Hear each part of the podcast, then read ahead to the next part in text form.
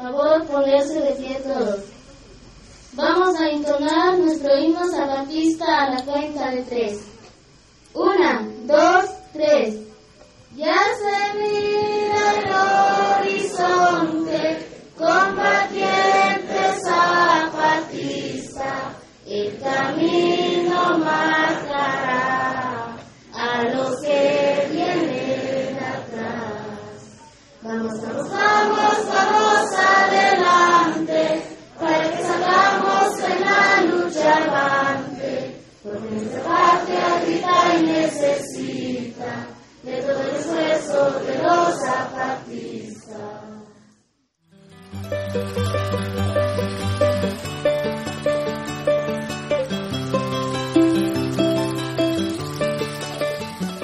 Este programa es una producción de Radio Insurgente, La Voz de los Sin Voz, voz del Ejército Zapatista de Liberación Nacional.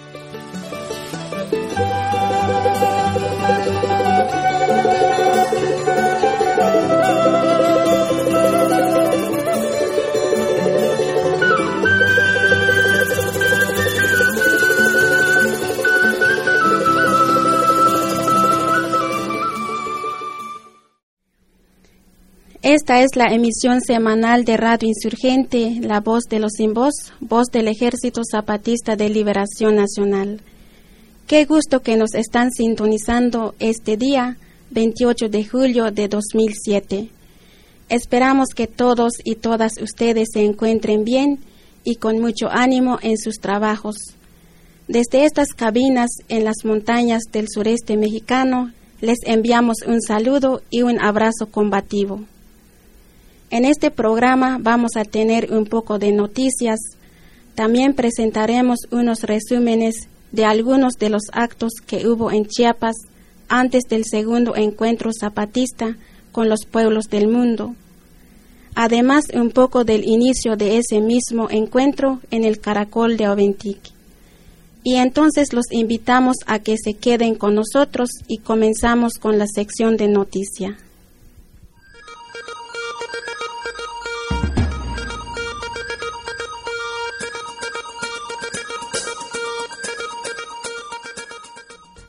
En la región de la selva fronteriza de Chiapas, miembros de la Unión de Ejido de la Selva UES amenazan con desalojar a las bases de apoyo zapatistas de la comunidad 24 de diciembre en el municipio San Pedro de Michoacán.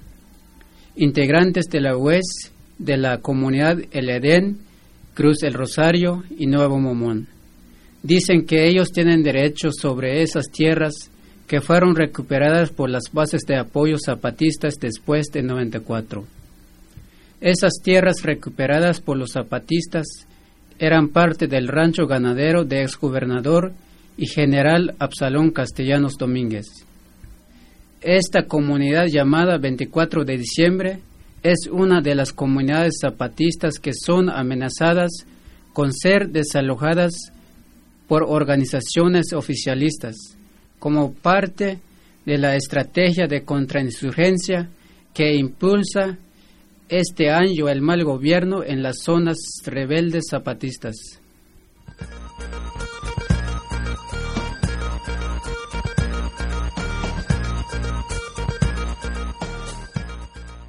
En Veracruz, el compañero Gavino Flores Cruz, miembro de la organización campesina Dorados de Villa, integrante de la otra campaña, informó a través de un video que no está desaparecido y que se encuentra refugiado por cuestiones de seguridad. Desde la represión sufrida por la organización Dorados de Villa, ocurrida el 14 de junio pasado, cuando policías desalojaron violentamente a los compas de un predio recuperado, Gavino Flores había sido reportado como desaparecido. Ahora el compa Gavino Flores aclara que permanece escondido y hace responsable a los gobiernos estatal y federal por cualquier atentado a su integridad física.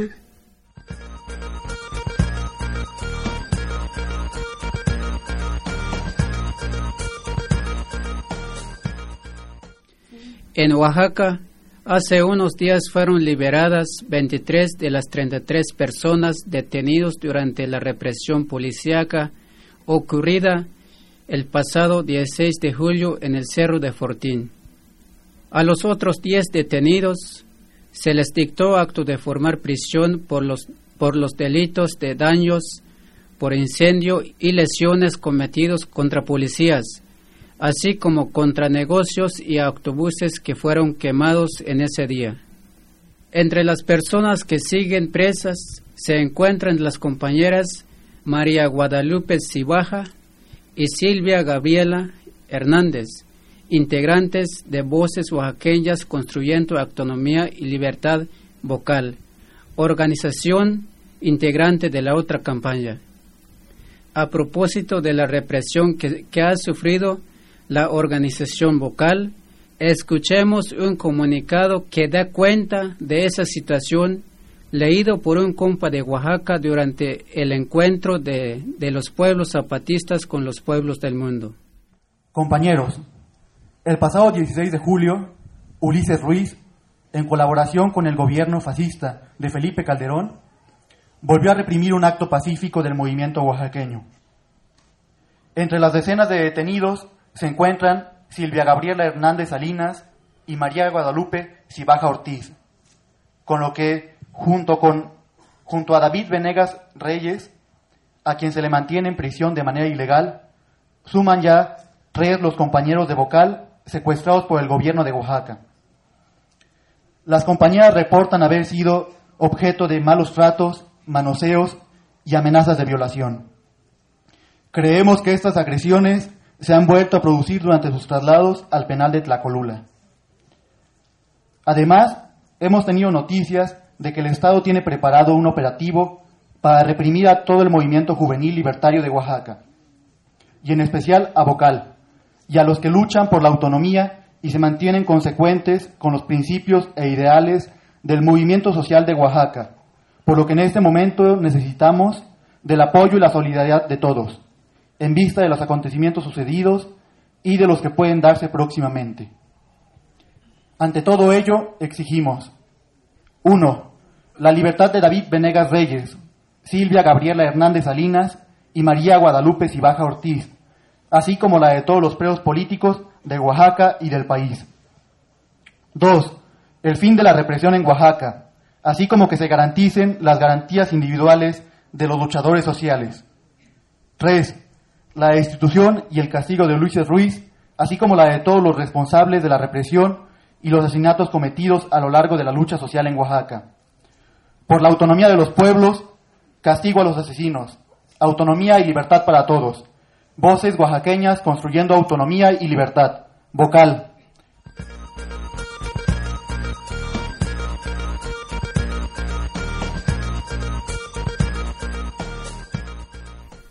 Una organización indígena de Venezuela llegó en estos días a tierras zapatistas para participar en el encuentro de pueblos zapatistas con los pueblos del mundo.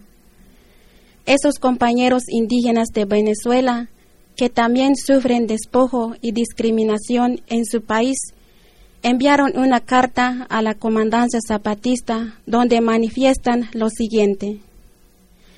Nosotros, miembros de la organización Guayú Sali de la región Socuy en el estado de Zulia de Venezuela, estamos aquí en representación en la lucha de las comunidades con la intención de que nuestra presencia sea sentida por los compañeros y compañeras que visitamos como unos luchadores más por nuestra autonomía, ya que tenemos la misma lucha.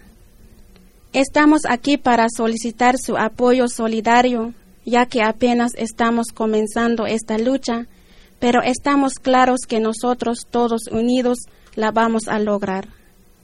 Nuestra lucha es por nuestro territorio, nuestra cultura, nuestra dignidad y autonomía. Nuestra lucha es contra los planes de desarrollo minero del gobierno de Venezuela y por la defensa de nuestras tierras ríos y bosques.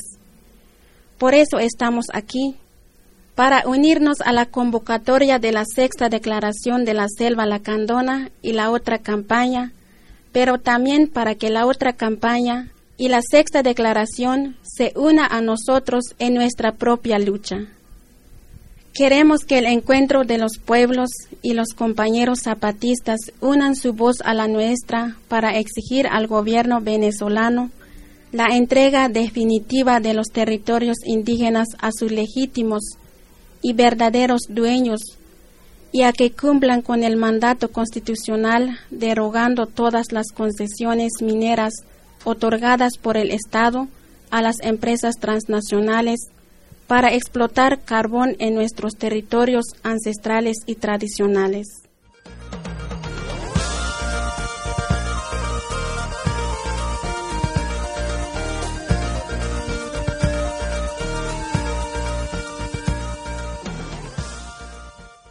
Bueno, pues ya escuchamos un poco de noticias.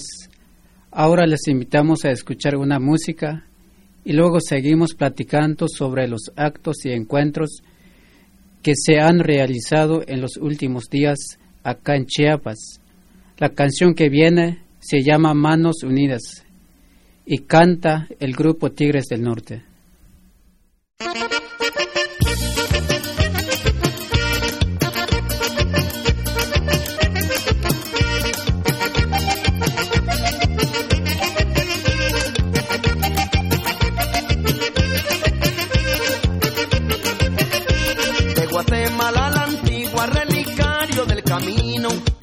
San Salvador a saludar un amigo, un soldado valeroso en busca de su destino. En cuanto dejen las armas estarán en el camino. Nicaragua tiene todo, tiene para dar y prestar, pero está mal colocado y en eso estriba su mal. Porque algunos tienen mucho y muchos no tienen nada. No te metas en Honduras, parecen del Costa Rica la hermosa esperanza de la paz detiene vientos calientes que vienen del Panamá. El que une los océanos usando un simple canal. Antes del año 2000 solo se administrarán. De ahí tomamos la cuesta de los Andes más arriba. Es Santa Cruz de la Sierra, el orgullo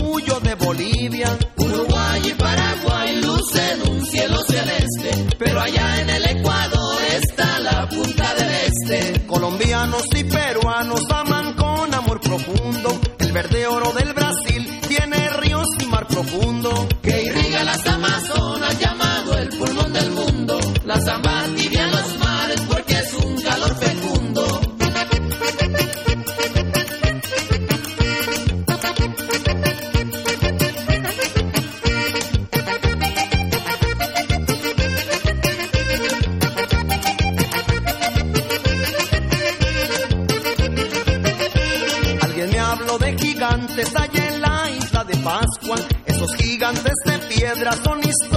que no pasa. Por encima de esas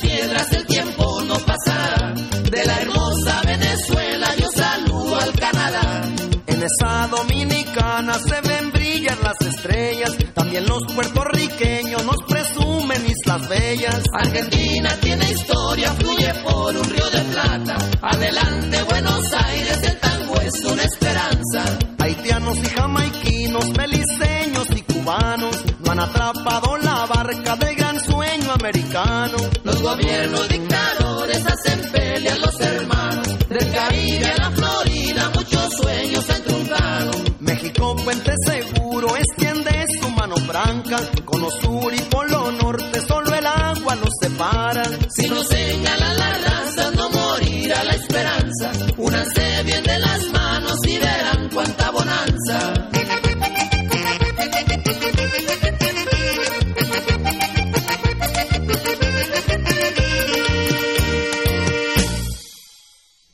Seguimos en la emisión semanal de Radio Insurgente. Y a continuación vamos a platicar sobre los dos actos que hubo en Chiapas el pasado 19 de julio. Primero vamos a hablar del mitin por la defensa del territorio y contra la represión realizado en Tuxtla Gutiérrez, capital de Chiapas. Ese día 19 de julio, bases de apoyo zapatistas comandantes zapatistas y compañeros de la otra campaña y de varias partes del mundo se encontraron en un mitin en la plaza central de la capital de Chiapas. Allí la comandanta Hortensia y el comandante Guillermo dieron su palabra contra la represión que se vive en todo el país y manifestaron su solidaridad con el pueblo de Oaxaca. Escuchemos un poco de la palabra del compañero comandante Guillermo.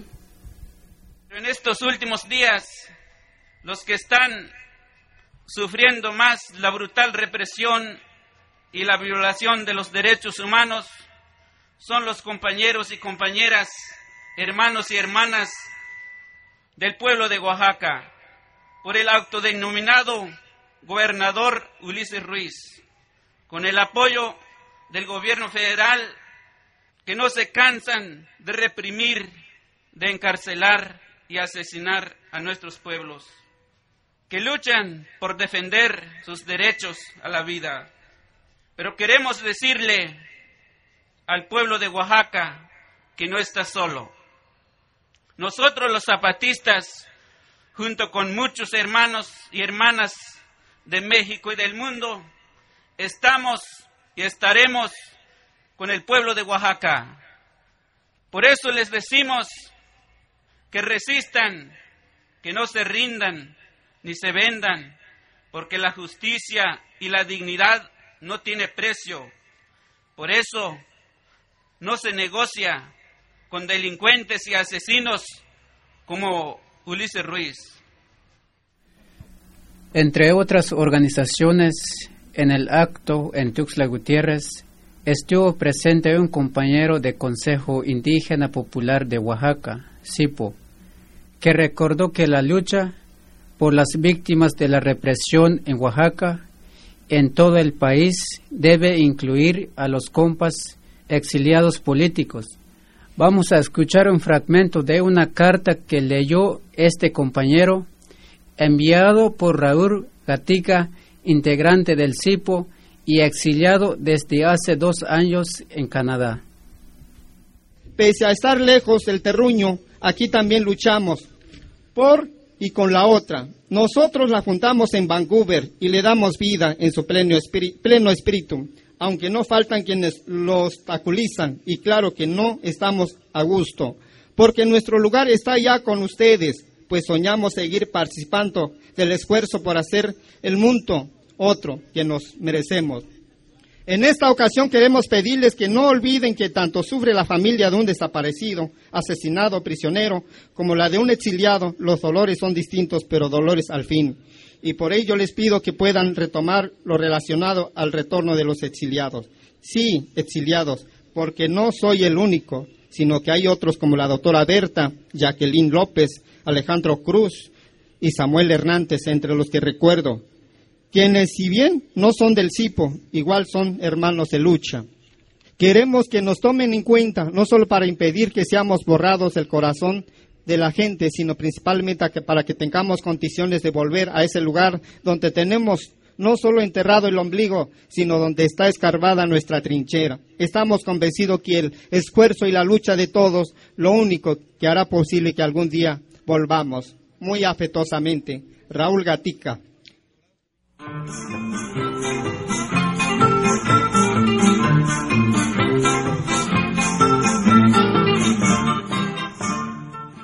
ZLN, ZLN, significa este Ejército Zapatista de Liberación Nacional.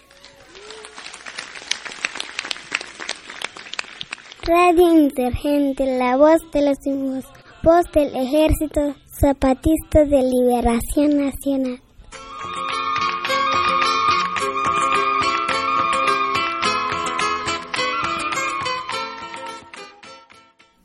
Otro acto llevado a cabo el 19 de julio fue la segunda parte de la mesa redonda llamada Frente al despojo capitalista, la defensa de la tierra y el territorio, realizada en San Cristóbal de las Casas. La primera parte de esta mesa fue la que se realizó en la Ciudad de México y que reseñamos la semana pasada. En esta segunda parte de la mesa redonda participaron integrantes de la Comisión Sexta Zapatista y de varias organizaciones campesinas de diferentes partes del mundo.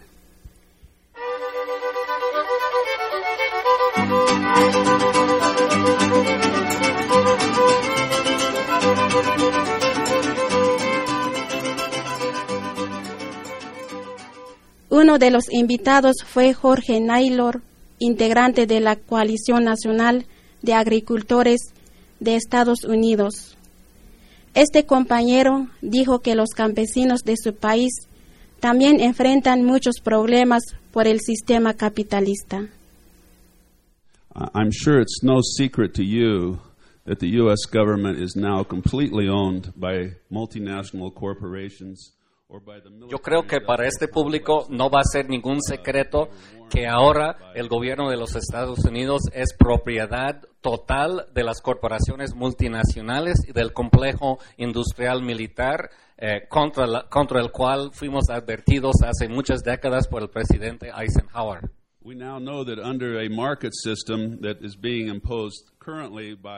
Entonces, todo el sufrimiento que ustedes experimentan ahora bajo el sistema de mercado libre que está, que está siendo impuesto por el Telecan y la OMC, ese, ese sufrimiento bajo ese sistema de mercado, nosotros lo hemos estado experimentando durante muchas décadas.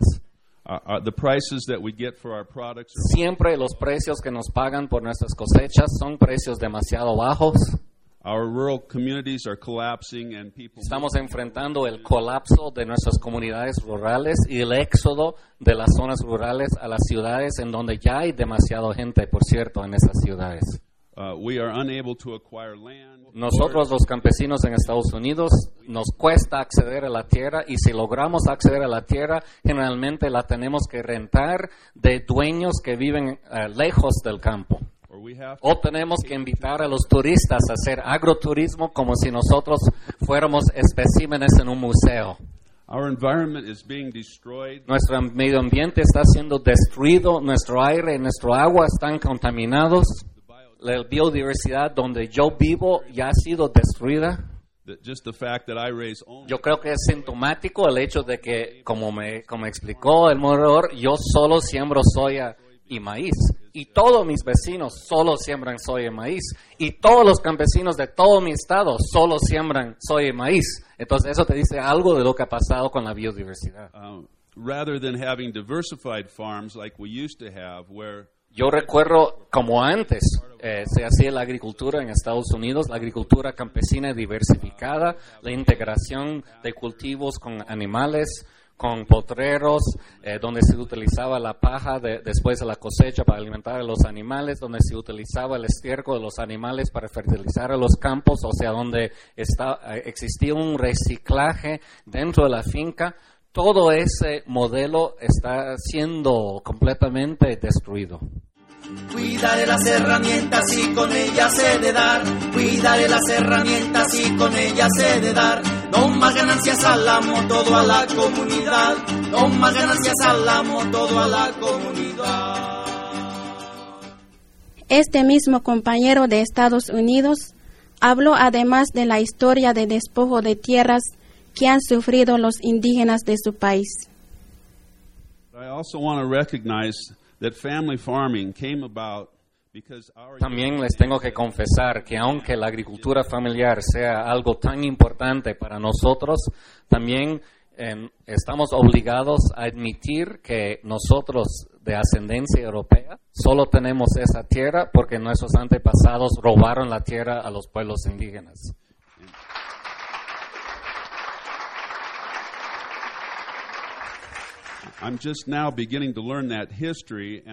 Yo apenas estoy aprendiendo esa historia del despojo indígena en mi país y apenas estoy aprendiendo que lo que llaman las reservaciones de los indios no son lo que aparentan ser. Um, in 1887, the Dawes Act, uh, una pequeña historia que yo acabo de aprender, una historia negra de mi país que ustedes saben que después del despojo de los pueblos indígenas se los colocaron en reservaciones. pero todavía esas reservaciones eran tierras comunales, la tendencia era comunal, pero se aprobó una ley en 1987 que se llama la Ley 2, que privatizó la tierra comunal indígena en los Estados Unidos y obligó la parcelización individual de las tierras colectivas y entonces, como ustedes conocen el resultado de ese tipo de política de parcelizar y privatizar las tierras comunales, pues la gran mayoría de la gente en los años subsecuentes perdieron su tierra y el tamaño hoy día de las reservaciones es muchísimo más pequeña que antes de privatizar y individualizar y parcelizar las tierras comunales.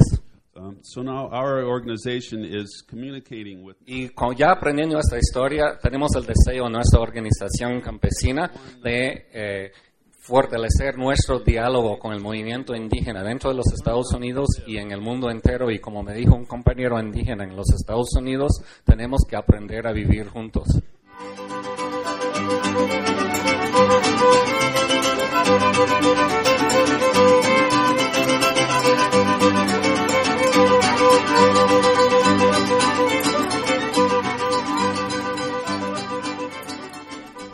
En esta mesa redonda, por parte de la Comisión Sexta Zapatista, el compañero comandante Tacho habló de la importancia que tiene la tierra para los indígenas zapatistas.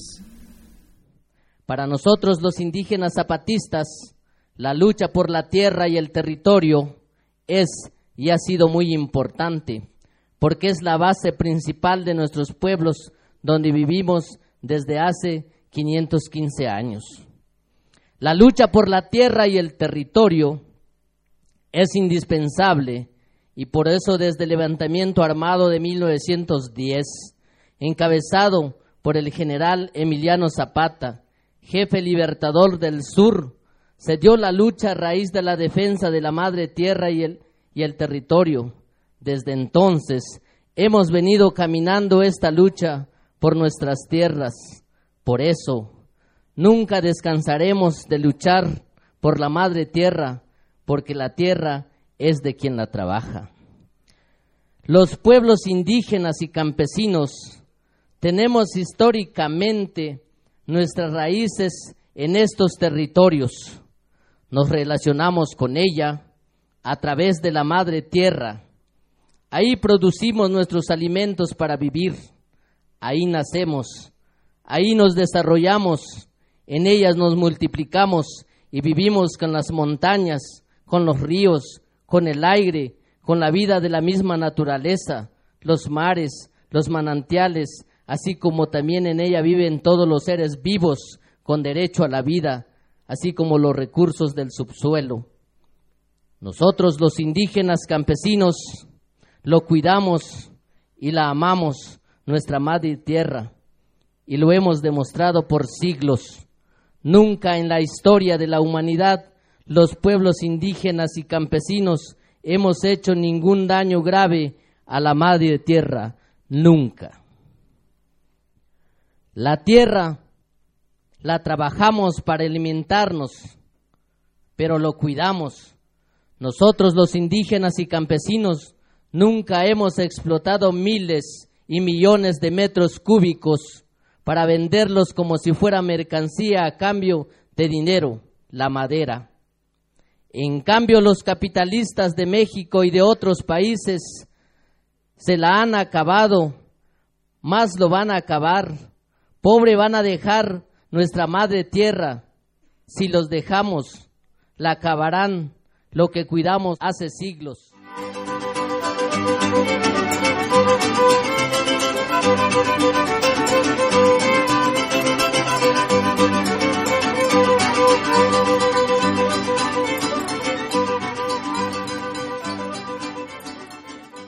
El compañero comandante Tacho también explicó cuál era la situación de la tierra y de los campesinos zapatistas antes del levantamiento armado y de la recuperación de tierras.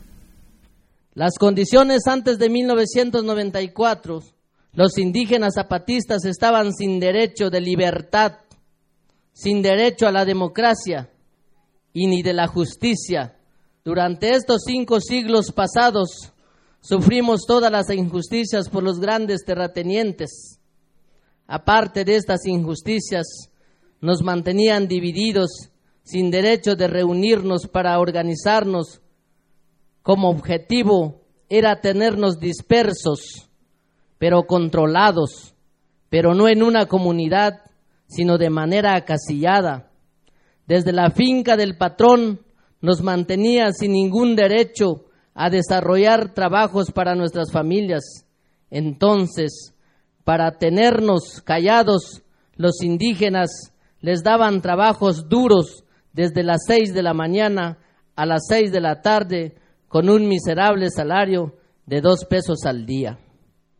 De esta manera, con trabajos forzosos, los indígenas estaban en total sometimiento bajo las órdenes de los patrones para sus grandes ganancias y desarrollos materiales, porque los potreros, los pastizales, los alambrados, los corrales de manejo, las milpas de los patrones, la casa de los patrones, el mantenimiento de sus casas y de sus animales, de sus perros, de sus gallinas, de sus caballos y de sus marranos. Todos estos trabajos lo hicimos los indígenas de manera humillante. De esta manera los grandes terratenientes fueron logrando su objetivo, desde adueñarse de grandes extensiones de tierra, adueñándose de las riquezas naturales como el agua, las maderas, las maderas finas y, y comunes, río, manantiales y lagunas. Con esta prácticamente controlaron un territorio a costa de nosotros los indígenas que ahí vivíamos acasillados en las fincas. Esto hasta hace poco dejaron de ser acasillados y sus condiciones de vida fueron de extrema pobreza. No había condiciones de salud, nos moríamos por enfermedades curables, no había educación, la mayoría de los pueblos no supieron escribir ni leer. No habían carreteras para ir a una ciudad, de ida y vuelta llevaba nueve días y si era por medicina, a veces ya no encontraba vivo al enfermo mientras que los finqueros estaban talando miles y miles de metros cúbicos de madera, desde el señor Belisario Domínguez, gobernaban y mandaban de grandes extensiones de tierra, y luego pasó en manos del señor Matías Castellanos, y esto pasó de padres a hijos, con esta explotación de miles de árboles, el cual nosotros conocimos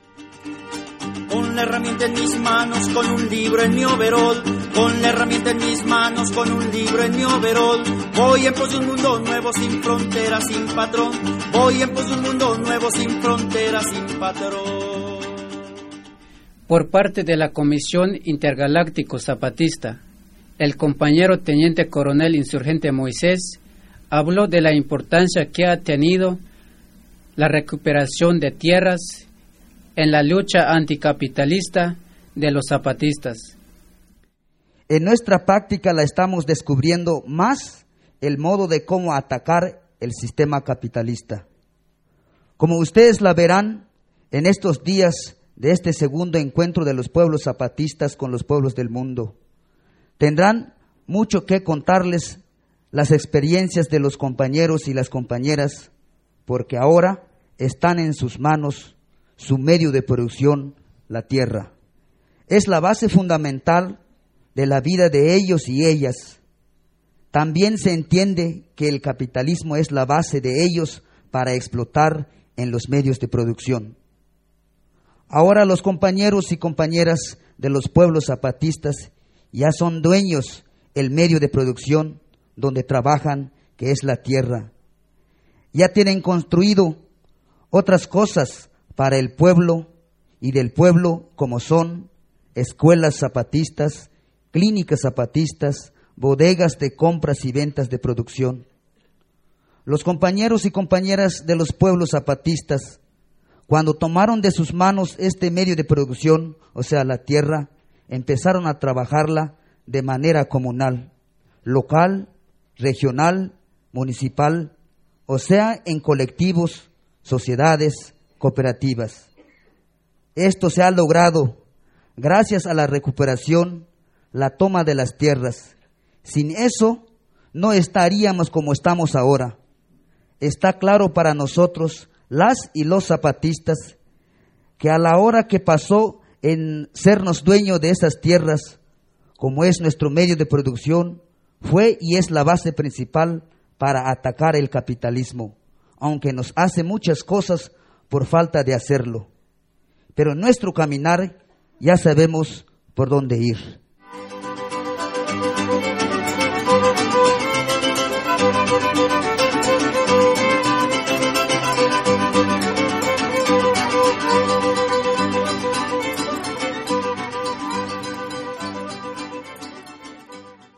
El compañero teniente coronel insurgente Moisés reiteró además la necesidad de recuperar los medios de producción en todos los niveles para enfrentar al capitalismo.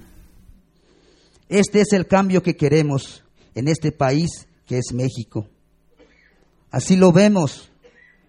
Y para afectar al capitalismo hay que tomar de nuestras manos los medios de producción pasar de la mano de quien la trabaja y que ellos y ellas, las trabajadoras y trabajadores, decidan cómo trabajarla y que la ganancia sea del pueblo trabajador. Todo esto nos dimos cuenta a la hora que las quitamos las tierras de los llamados patrones, los terratenientes o latifundistas.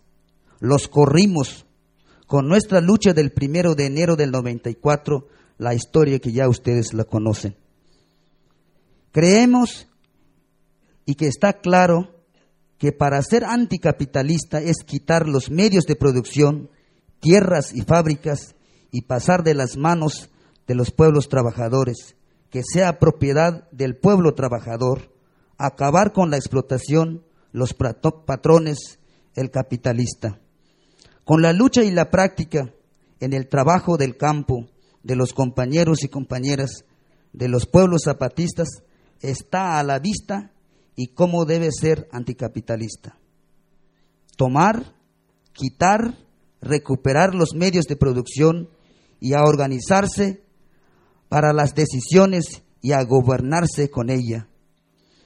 Pensamos y creemos que uniéndonos con los trabajadores del campo y la ciudad y organizándonos bajo una idea de que el pueblo es quien manda y tomar de la mano todos los medios de producción, esa es la salida que nos queda ante este capitalismo salvaje que hoy reina. Mi cuerpo lo convirtieron en carne de explotación, mi cuerpo lo convirtieron en carne de explotación. Por dignificar la historia tomaremos el timón, por dignificar la historia tomaremos el timón. Finalmente, la participación en esta mesa por parte del delegado Cero, compañero subcomandante insurgente Marcos, consistió en explicar cuál es la postura y el actuar anticapitalista de los zapatistas. Parte de esta explicación fue dirigida especialmente a las personas que han descalificado al anticapitalismo zapatista por el hecho de que en las comunidades se vende y se consuma Coca-Cola. Preguntas y respuestas como caminos frente a una lata. El sub recibe del teniente coronel insurgente Moisés una lata de conocido refresco de cola a la que se le ha quitado la marca. El sub coloca la lata frente suyo y explica. Esta es una lata de conocido refresco de cola a la que se le ha borrado lo que la identifica publicitariamente. A principios de este año, en el primer encuentro de los pueblos zapatistas con los pueblos del mundo, en Oventic, Chiapas, uno de los asistentes intervino y puso sobre la mesa, con gesto teatral, una serie de envases de dicha marca e increpó a los zapatistas el que esos productos se vendieran en los caracoles, diciendo que eso era ser inconsecuentes. Los que venían de afuera lo aplaudieron a rabiar los compañeros guardaron silencio. Después de todo, habían invitado a la gente a hablar, así fuera para decir tarugadas. Quienes aplaudieron no le preguntaron al espontáneo juez, jurado y verdugo qué marca de calzado y ropa estaba usando, ni dónde o cómo había conseguido el moderno y caro vehículo de su propiedad en el que llegó para enjuiciar y condenar en bases mediante el proceso de lucha zapatista. Le aplaudieron y él tuvo sus segundos de gloria que alargó luego en las sobremesas coletas de sus cuates y clientes. El silencio de nuestras jefas y jefes fue un gesto de cortesía. No significó ni significa estar de acuerdo con lo que dijo esa persona. Ahora yo voy a decir en palabras lo que dijo el silencio de mis compañeras y compañeros dirigentes, autoridades autónomas y coordinadores de los distintos esfuerzos que se levantan en territorio zapatista. Frente a esta lata de refresco se pueden tomar varias posiciones. Una es la que sostiene el juez que nos visitó en aquella ocasión y que tanto entusiasmo y adhesiones despierta en una franja de la sociedad y de quienes se acercan a las comunidades es la posición del consumo anticapitalista.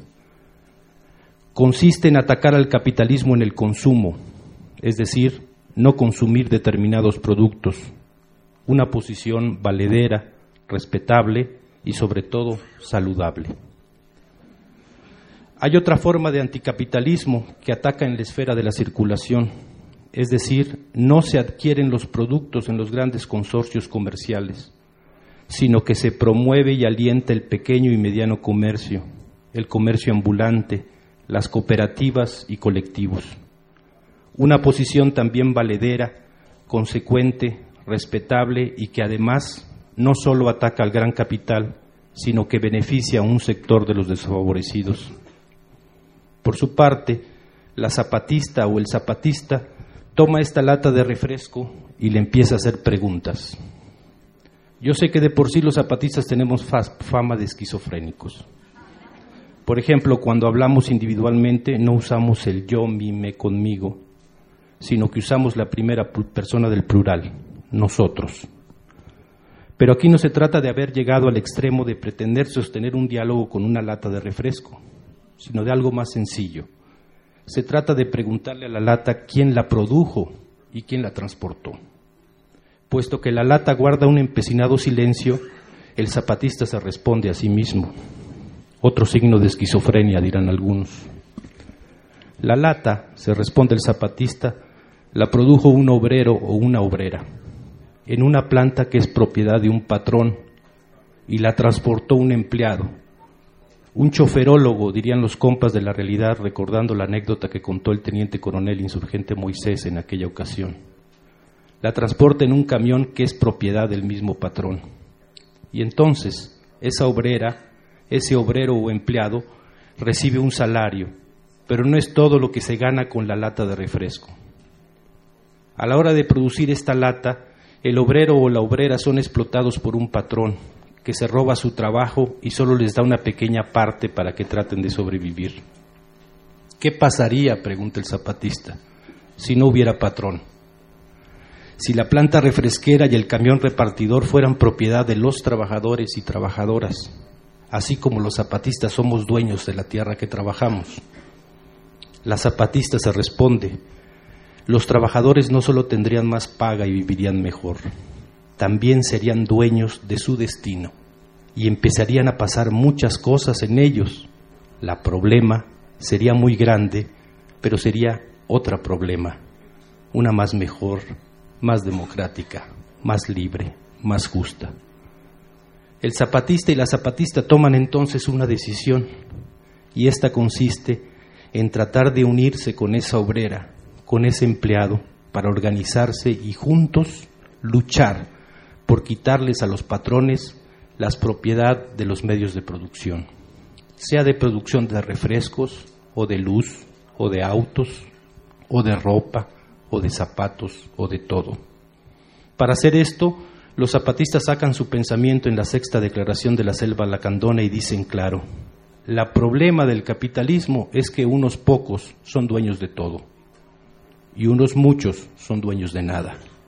Y eso debe cambiar, debe ponerse de cabeza, subvertirse, voltearse. O sea que los zapatistas deciden ser anticapitalistas, atacando la propiedad de los medios de producción. Esa persona que juzgó y condenó, quienes le aplaudieron, y algunas y algunos de quienes nos miran, escuchan y leen, piensan que nuestro anticapitalismo no es consecuente, que el suyo es mejor y sobre todo más visible, más inmediato y sobre todo más presumible a la hora de hablar de ser consecuentes. Nosotros solo decimos que el nuestro es un anticapitalismo más modesto, es el que apunta al corazón mismo del sistema. Podrán cambiarse los hábitos de consumo de una sociedad o las formas y medios para circular las mercancías, pero si no cambia la propiedad de los medios para producir, si no desaparece la explotación del trabajo, el capitalismo seguirá vivo y actuante.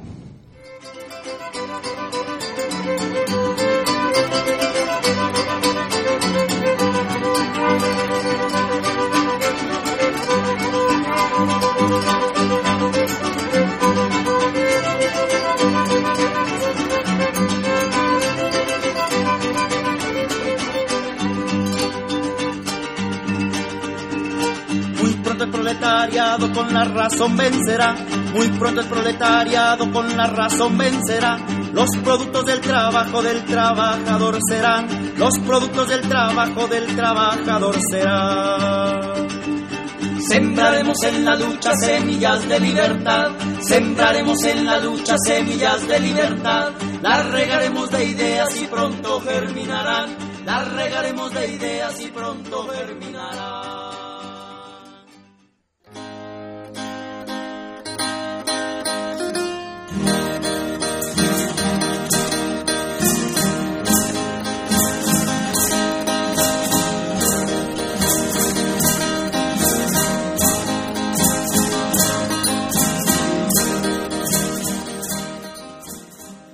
Este 20 de julio inició en el Caracol de Oventic el segundo encuentro de los pueblos zapatistas con los pueblos del mundo, con la participación de miles de personas provenientes de más de 40 países del mundo.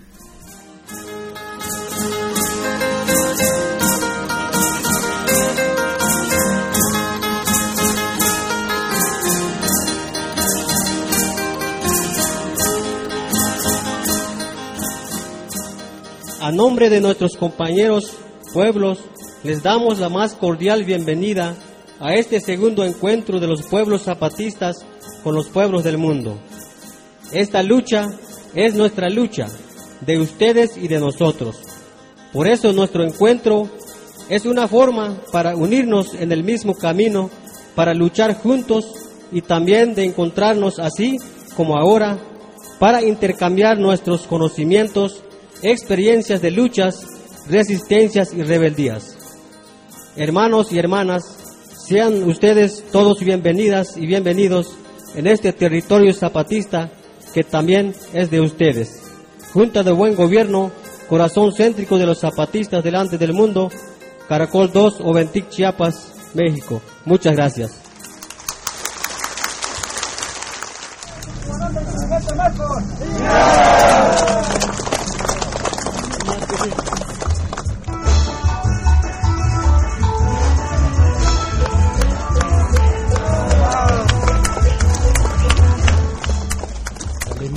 Tayoc tikinel pascoptic itajmalatic tic chiltatike junyonik litash chinotike compañeros y compañeras. Valumilta Alemania, Argentina, Australia, Austria, Bélgica, Bolivia, Brasil, Canadá, Chile, Colombia, Croacia, Costa Rica, el segundo encuentro de los pueblos zapatistas con los pueblos del mundo. Que vivan los compañeros del movimiento Sin Tierra de Brasil. Que viva el movimiento campesino de Corea. Que viva el movimiento campesino de Madagascar. El movimiento campesino de Estados Unidos las organizaciones Vía Campesina en Europa, Asia, África y América.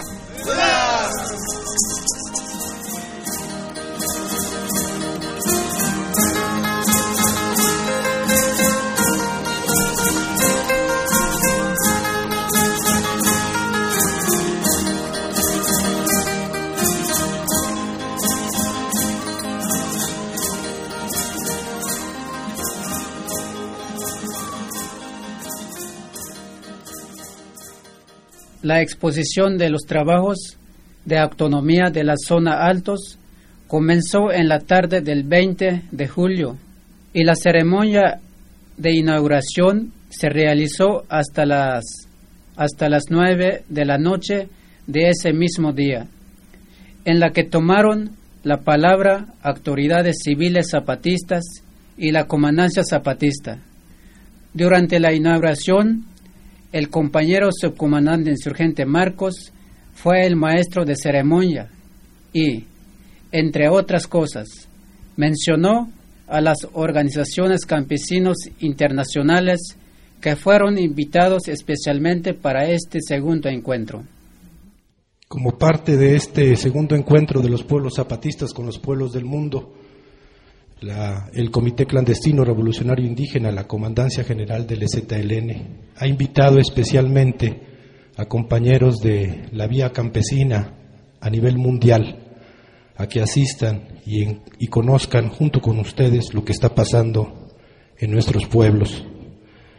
Queremos hacer un saludo especial a estos compañeros y una delegación del Comité Clandestino Revolucionario Indígena, Comandancia General del EZLN, los va a acompañar acá arriba en el estrado.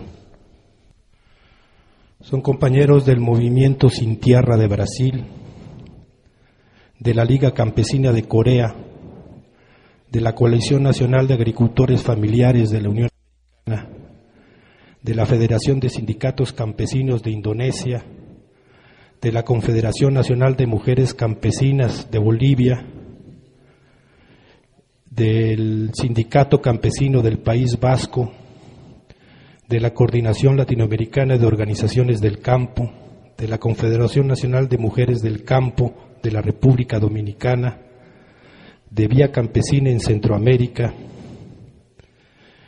de la Unión Campesina Partiyaki-san de la India, de la Red Campesina del Norte de Tailandia, de la Asamblea de los Pobres de Tailandia, de los trabajadores agrícolas de la frontera de la Unión Americana y de la UNORCA de México y de la Unión Paysan de Quebec, Canadá, quienes han sido invitados especialmente por el Comité Clandestino y la Comandancia. Por su parte, el compañero teniente coronel insurgente Moisés explicó el objetivo de este segundo encuentro de los pueblos zapatistas con los pueblos del mundo. Nuestro objetivo a este segundo encuentro es continuar de escuchar sus luchas, sus experiencias de los compañeros y compañeras zapatistas, de cómo combaten el capitalismo en su territorio en rebeldía. La vez pasada escuchamos a nuestros compañeros y compañeras, autoridades de los distintos municipios autónomos rebeldes zapatistas y de los compañeros y compañeras de los cinco juntas de buen gobierno de los cinco caracoles. Aunque una vez más participarán nuestras autoridades, pero sobre todo ahora escucharán a viva voz de las y los compañeros y compañeras bases de apoyo, promotores de salud, promotores de educación y de compañeros y compañeras de los distintos niveles de directivas de los trabajos colectivos, sociedades y cooperativas que tienen los compañeros de los pueblos zapatistas.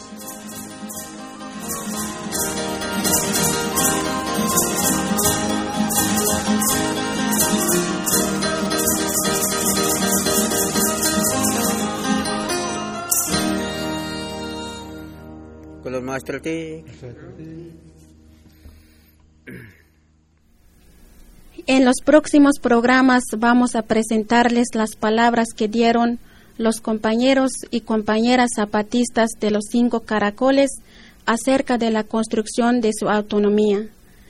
Ahorita que estamos pasando este programa, ya va terminando el encuentro que se realizó en tres de los caracoles zapatistas. Parece que todo fue muy bien y pues estuvo bueno que vinieron a juntar con nosotros los compas campesinos que hacen sus luchas anticapitalistas desde otros países del mundo. Pero como ya mencioné, Allí más adelante, en otros programas, les vamos a presentar unos resúmenes de los trabajos y exposiciones que se hicieron. Por ahora les presentamos un poco de la palabra que dio el compañero subcomandante insurgente Marcos durante los días del encuentro en Oventique.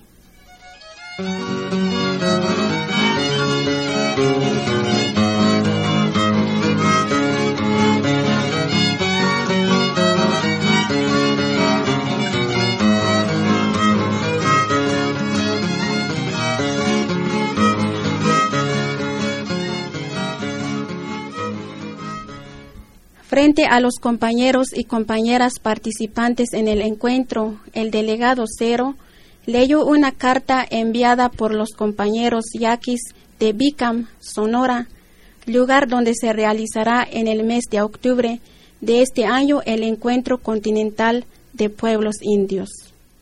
El delegado Cero hizo además un llamado a los presentes y a todos los solidarios del mundo a que apoyen económicamente la realización del encuentro continental de pueblos indios en territorio yaqui y también pidió que estemos pendientes y apoyemos al movimiento social de Oaxaca. El pueblo yaqui, puesto que es un pueblo digno, en el capitalismo es un pueblo pobre. No hay paga para poder levantar lo necesario para poder recibir a todos los pueblos indios del continente. Nosotros les estamos pidiendo a todos ustedes, de todos los países que vienen de los cinco continentes, y a los compañeros y compañeras de la otra campaña en México, que volteen la mirada, el oído y el corazón, y el corazón al Valle del Yaqui. Hay en la página de internet del ZLN una liga que los lleva a la página del encuentro Ahí hay una cuenta bancaria que manejan las autoridades tradicionales yaqui. Desde que lo abrimos con apoyo del EZLN no ha entrado un solo quinto.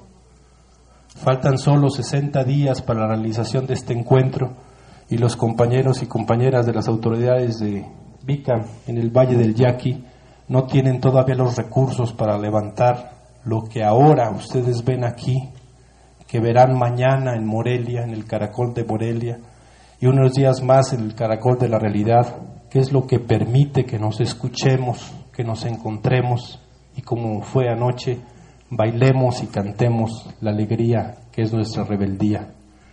Nosotros les pedimos a todos ustedes que cuando tengan tiempo y la voluntad para hacerlo, vayan a ese lugar del ciberespacio donde el pueblo yaqui está esperando el apoyo de todos ustedes para poder hacer este encuentro.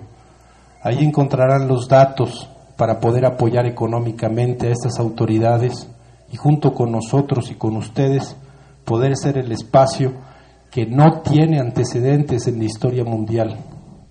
Un lugar donde van a ser donde se van a encontrar, perdón, los pueblos que hicieron estas tierras que ahora pisamos que estaban antes de que hubiera todo lo que ahora existe, incluido el sistema capitalista. Ese es el mensaje que les traemos, compañeros y compañeras. Tenemos que voltear a ver, aún estando aquí, no perder de vista a Oaxaca, que se encuentra ahora sitiada por las fuerzas del Ejército Federal y de la Policía Federal, para impedir cualquier protesta, para llevar adelante esa simulación de festejo indígena que es la Guelaguetza de Ulises Ruiz, para evitar que el pueblo de Oaxaca, que es quien debe mandar en esas tierras, pueda hacer su propia Guelaguetza, la que muestre su verdadera identidad digna y rebelde. Durante todo este tiempo los grandes medios de comunicación nos están diciendo que volteemos a otro lado. Ahora se trata de que si el chino a lo mejor no es chino, y los dólares ya no saben dónde se quedaron. Y cada vez empieza a ser arrinconado la injusticia de los presos de Oaxaca y también del estado de sitio, como si hubiera habido en efecto un golpe militar en esa parte del territorio mexicano para impedir que el pueblo de Oaxaca se pueda manifestar y decir esto que estamos diciendo todos en todas partes, aquí estoy, esto soy, esto no lo quiero, esto quiero. Esto es lo que decimos nosotros, voltear a ver a Oaxaca y les pedimos también que levanten un poco más la mirada, más hacia el noroeste de estas tierras y vean al yaqui y tiendan así como han tendido generosos y generosas sus manos para apoyarnos a nosotros, ahora para apoyar al yaqui, que cuando regresen a sus tierras, a sus países, a sus pueblos, a sus estados, lleven también este mensaje de que en octubre el destino de los pueblos indios de América, de este continente, tiene un nombre y es el noroeste de México, es Sonora, es el Valle del Yaqui, es Bicam. Gracias compañeros, gracias compañeros.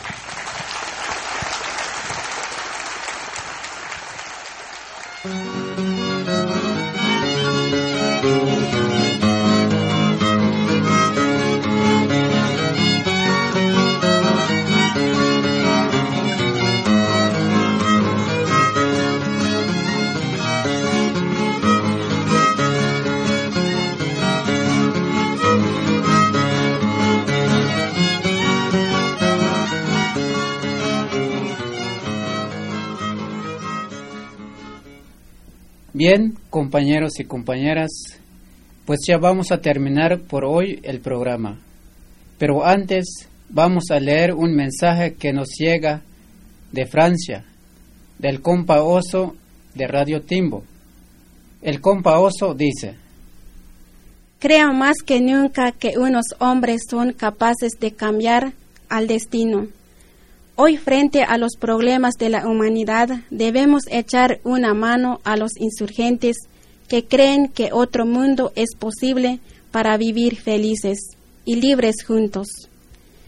Y si dicen que estamos soñando, prefiero intentar cambiar al mundo con esos sueños que quedarme mirando el presente y sus pesadillas absurdas. Luchen por la paz y que corra la voz por los aires, despertando los fuegos interiores de nuestras almas. Un abrazo desde Francia a todos y suerte para todos sus proyectos. Arnaul García, el oso de Radio Timbo. Vous écoutez Radio Timbo vous êtes avec le sergent.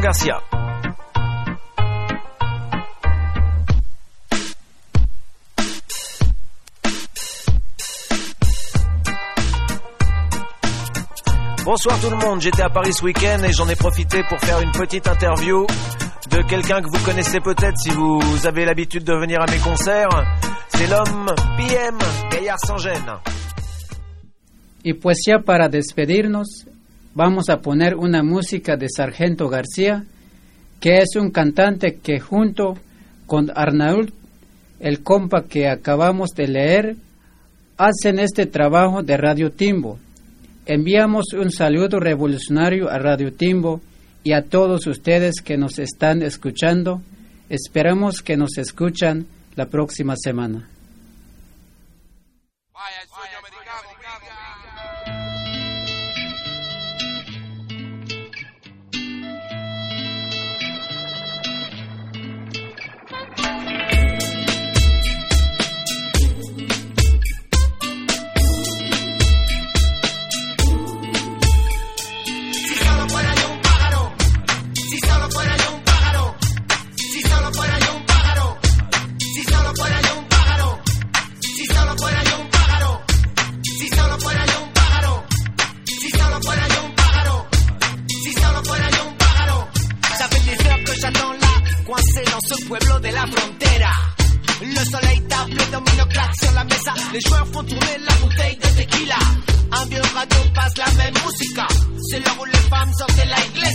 ese domingo su pueblo he dormido. Je compte les bagnoles qui passent aux Estados Unidos. Si j'étais un oiseau, un pájaro.